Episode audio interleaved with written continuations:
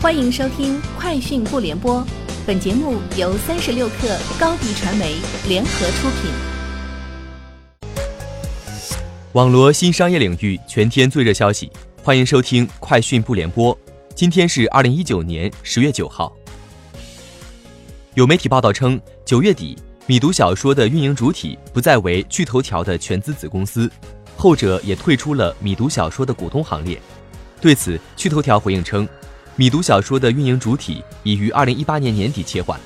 但这仅是法律层面的技术调整，不影响米读小说实质的股权结构，对米读小说的业务也没有影响。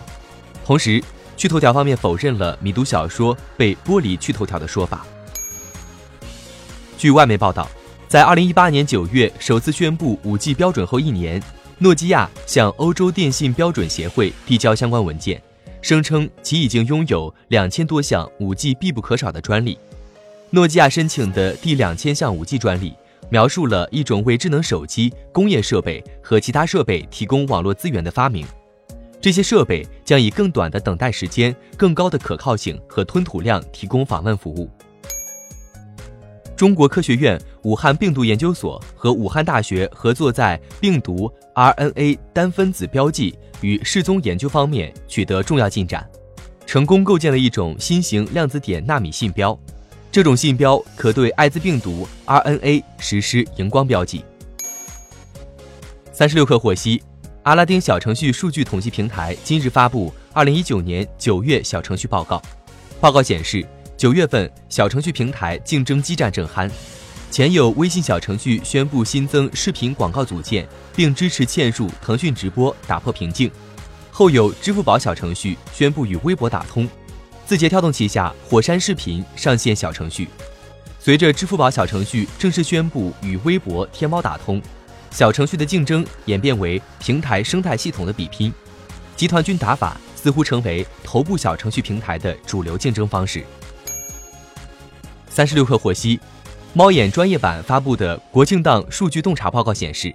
今年国庆档中国电影市场总票房达四十三点八亿，观影人数首次突破一亿，成为实至名归的史上最强国庆档。猫眼报告显示，今年国庆档期间，中国电影市场总票房同比上涨了百分之一百二十九，相当于七天达到去年十月全月票房。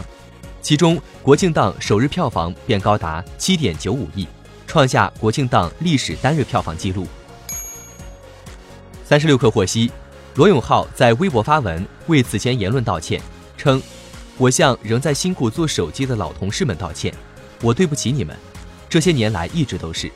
希望这辈子还来得及补偿。”此前，罗永浩转发坚果新手机的网传照片称：“我不会买，也就没什么可吐槽的。”前两天我吐槽系统的广告和 bug 多，主要是因为我还是用户。此举被视为间接确认了该网传照片的真实性。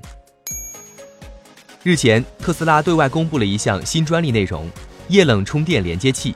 这款连接器与 Supercharger 充电站内所用的充电连接设备类似，能够连接功率更大的直流快速充电器，且快速散尽设备热量。据文化和旅游部网站消息，近日，文化和旅游部在官网发布《在线旅游经营服务管理暂行规定》征求意见稿，向社会公开征求意见。暂行规定对虚假预订、不合理低价游、价格歧视、大数据杀熟、信用监管等问题都做出了具体规定，违反规定将被处罚。以上就是今天节目的全部内容，明天见。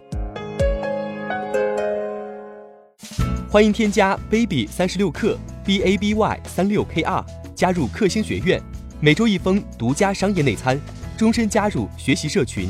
聊风口谈创业，和上万课友一起成长进化。高迪传媒，我们制造影响力。商务合作，请关注新浪微博高迪传媒。